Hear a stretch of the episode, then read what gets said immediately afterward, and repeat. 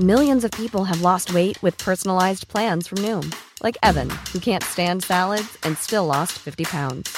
Salads, generally, for most people, are the easy button, right? For me, that wasn't an option. I never really was a salad guy. That's just not who I am. But Noom worked for me. Get your personalized plan today at Noom.com. Real Noom user compensated to provide their story. In four weeks, the typical Noom user can expect to lose one to two pounds per week. Individual results may vary. Heraldo Podcast, un lugar para tus oídos. ¿Sabes cuántos niños y adolescentes podrían resultar afectados por el desastre del huracán Otis? Nosotros te informamos. Esto es Primera Plana de El Heraldo de México.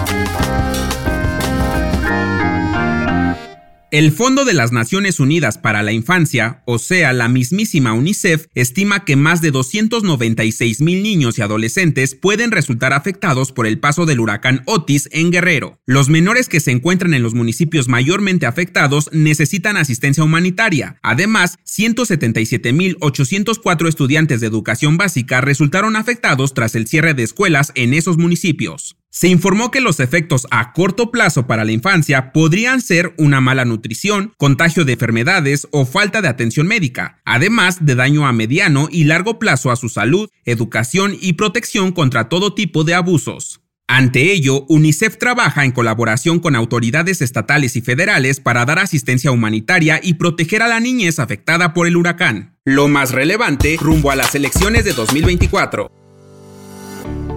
Al menos 5.000 migrantes salieron en caravana la mañana de este lunes desde Tapachula con la intención de avanzar hacia el centro del país y después a la frontera con Estados Unidos. El contingente está integrado por familias enteras provenientes de países de Sudamérica y Centroamérica, así como Cuba y Haití, que decidieron salir en caminata tras la indiferencia por parte de las autoridades migratorias en la entrega de permisos de libre tránsito por México.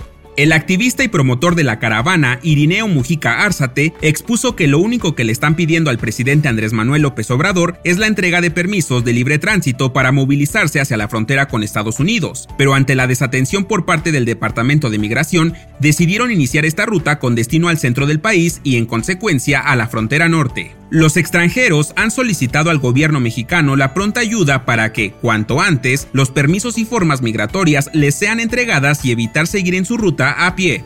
Si quieres estar bien informado sobre las elecciones del próximo año, no te pierdas la cobertura Ruta 2024 a través de todas las plataformas del Heraldo de México. Escríbenos en los comentarios qué te parece este episodio.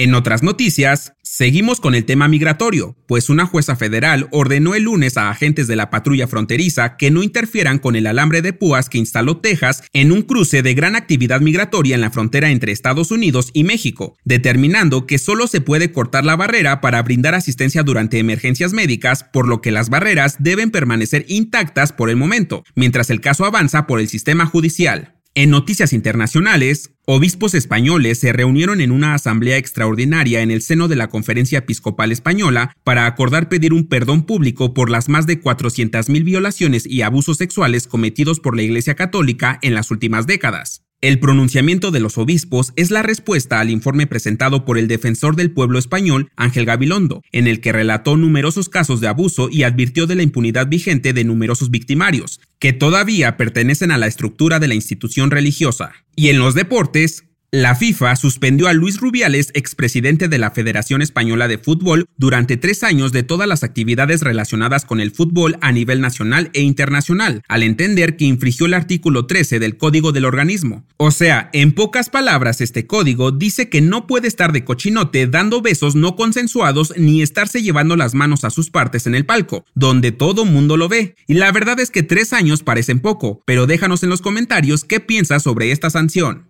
el dato que cambiará tu día. Seguramente este fin de semana ya fuiste a tus fiestas de Halloween y viste un montón de disfraces. Resulta que esta tradición de disfrazarse en Halloween viene de los celtas, quienes creían que durante este día el mundo de los muertos se mezclaba con el nuestro y debíamos evitar ser reconocidos por los espíritus malvados, así que debíamos pasar desapercibidos para que no quisieran llevarnos a su mundo. Si esto fuera verdad, seguramente ya estarían en el otro lado muchas botargas de dinosaurios, Harley Quinn, princesas y Spider-Mans. La recomendación. Si quieres hacer algo divertido y educativo este fin de semana, Papalote Museo del Niño es la mejor opción. Ve con toda tu familia a celebrar los 30 años de este museo con exhibiciones interactivas que promueven el aprendizaje de chicos y grandes mientras juegan y se divierten. No dejes pasar la oportunidad de volver a divertirte como niño o llevar a tus pequeños y darle rienda suelta a tu imaginación en Papalote Museo del Niño. Yo soy Arturo Alarcón y nos escuchamos en la próxima. Esto fue Primera Plana, un podcast del Heraldo de México. Encuentra nuestra primera plana en el periódico impreso, página web y ahora en podcast. Síguenos en Instagram y TikTok como El Heraldo Podcast y en Facebook, Twitter y YouTube como El Heraldo de México. Hasta mañana.